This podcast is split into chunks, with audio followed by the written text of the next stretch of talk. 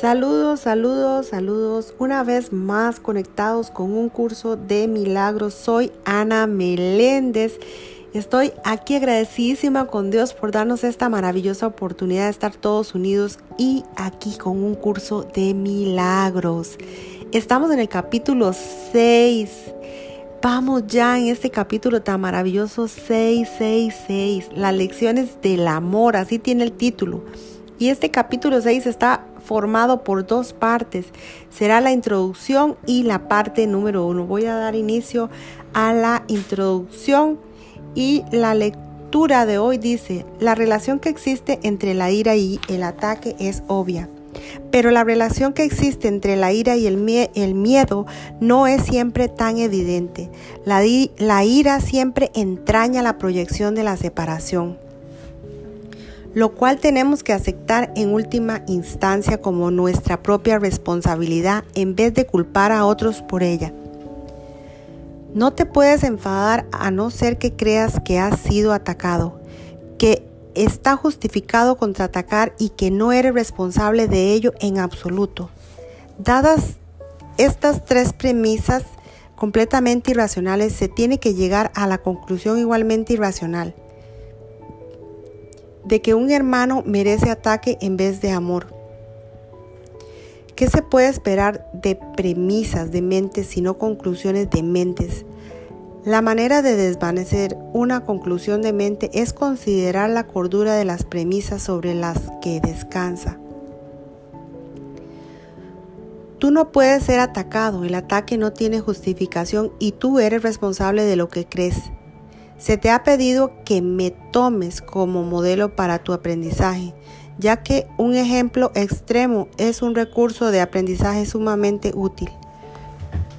Todo el mundo enseña y enseña continuamente. Asumes inevitablemente esta responsabilidad en el momento en que aceptas cualquier premisa.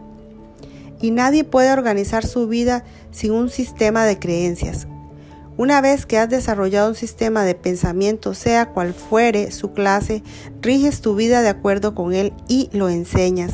Tu capacidad para ser fiel a un sistema de pensamiento podrá estar mal ubicada, pero aún así es una forma de fe y se puede canalizar en otra dirección. Hasta aquí terminamos la introducción y vamos a dar inicio a la parte 1 como título El mensaje de la crucifixión.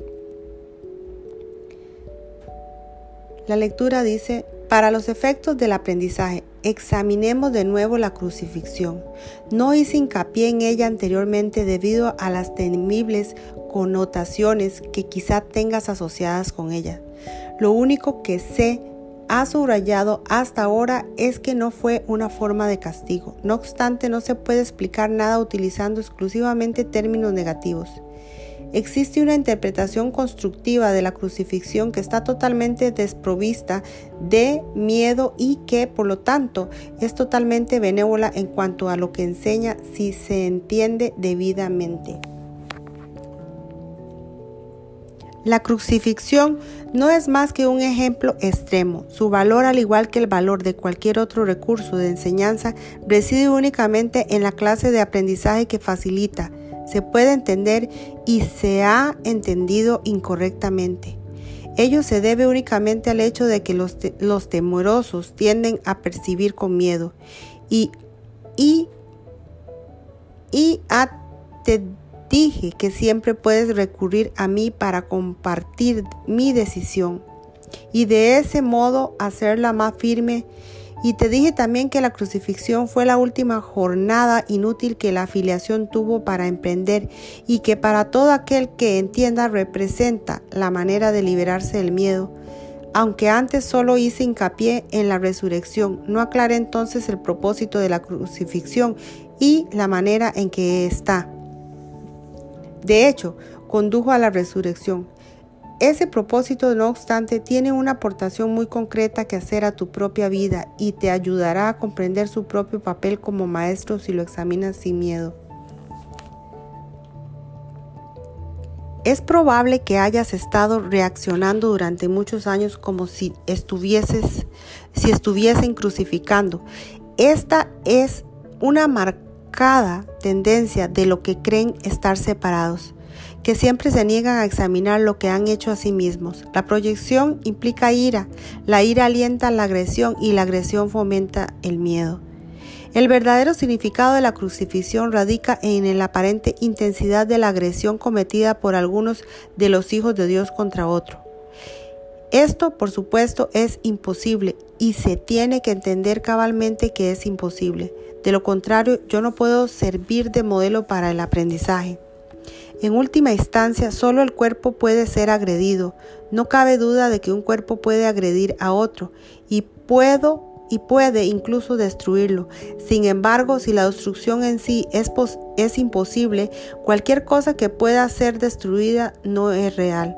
Su destrucción, por lo tanto, no justifica tu ira en la medida que crees que la justifica.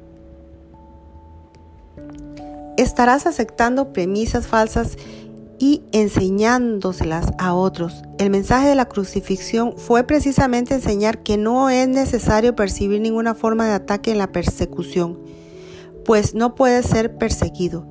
Si reaccionas con ira, tienes que estar equiparándote con, la, con lo destructible y por lo tanto viéndote a ti mismo de forma demente. He dejado perfectamente claro que soy como tú y que tú eres como yo, pero nuestra igualdad fundamental solo puede demostrarse mediante una decisión conjunta. Eres libre, si así lo eliges, de percibirte a ti mismo como si te estuvieran persiguiendo, mas cuando eliges reaccionar de esa manera deberías recordar que yo fui perseguido de acuerdo con el pensar del mundo y que no compartí esa interpretación. Y puesto que no la compartí, no la reforcé. Ofrecí por consiguiente una interpretación diferente del ataque que deseo compartir contigo. Si la crees, me ayudarás a enseñarla.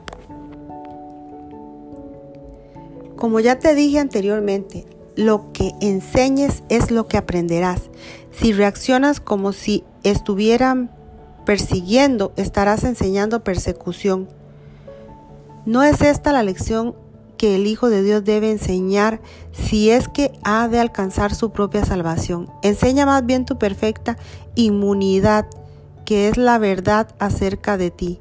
Y date cuenta de que no puede ser atacada. No trates de protegerla, ya que de lo contrario creerás que es susceptible de ser atacada. No se te pide ser crucificado, lo cual fue parte de lo que yo aporté como maestro. Se te pide únicamente que sigas mi ejemplo, cuando te, te asalten tentaciones mucho menos extremas de percibir falsamente y que no las aceptas como falsas justificaciones para desatar tu ira. No puede haber justificación para lo injustificable. No creas que la hay ni enseñes que la hay. Recuerda siempre que enseñas lo que crees. Cree lo mismo que yo y llegaremos a ser maestros de igual calibre. Tu resurrección es tu redespertar. Yo soy el modelo del, del renacimiento, pero el renacimiento en sí no es más que el despuntar en la mente de lo que ya encuentra en ella. Dios mismo lo puso allí, por lo tanto es cierto para siempre. Yo creí en ello y por, siguiente, por, y por consiguiente lo acepté como la verdad. Ayúdame a enseñarlo a nuestros hermanos en nombre del reino de Dios, pero cree primero que es verdad, pues de lo contrario enseñarás mal. Mis hermanos se quedaron dormidos durante la supuesta agonía del huerto, pero yo no pude haberme indignado con ellos porque sabía que no podía ser abandonado. Lamento cuando mis hermanos no comparten mi decisión de oír solamente una voz, pues eso lo debilita como maestros y como alumnos. Con todo, sé que no pueden realmente traicionarse a sí mismos ni traicionarse a mí, y que sobre ellos es donde todavía tengo que edificar mi iglesia. No hay ninguna otra alternativa al respecto porque únicamente tú puedes ser la roca de la iglesia de Dios. Allí hay un altar, hay una iglesia. La presencia del altar es lo que hace que la iglesia sea santa. La iglesia que no inspira amor tiene un altar oculto que no está sirviendo al propósito para el que Dios lo destinó. tengo que edificar su iglesia sobre ti porque quienes se aceptan como modelo son literalmente mis discípulos. Los discípulos son seguidores y si el modelo que siguen ha elegido evitarles dolor en relación con todo, serían ciertamente insensatos si no lo siguiesen. Elige por tu bien y por el mío demostrar que el ataque más atroz a juicio del ego es irrelevante, tal como el mundo juzga a estas cosas, mas no como Dios sabe que son. Fui traicionado, abandonado, golpeado, atormentado y finalmente asesinado. Está claro que ello se debió únicamente a las proyecciones de otros sobre mí, ya que yo no le había hecho daño a nadie y había curado a muchos. Seguimos gozando de perfecta igualdad como alumnos, aunque no es necesario que tengamos las mismas experiencias. El Espíritu Santo se regocija cuando puedes aprender de las mías y valerte de ellas para volver a despertar. Ese es su único propósito y esa es la única manera en que yo puedo ser percibido como el camino, la verdad y la vida. Oír una sola voz nunca implica sacrificio. Por el contrario, si eres capaz de oír al Espíritu Santo en otros, puedes aprender de sus experiencias y beneficiarte de ellas sin tener que experimentarlas directamente tú mismo. Eso se debe a que el Espíritu Santo es uno y todo aquel que le escucha es conducido inevitablemente a demostrar su camino a todos. Nadie te está persiguiendo. Del mismo modo en que nadie me persiguió a mí, no te, no te pide, no se te pide que repitas mis experiencias, pues el Espíritu Santo a quien compartimos hace que eso sea innecesario.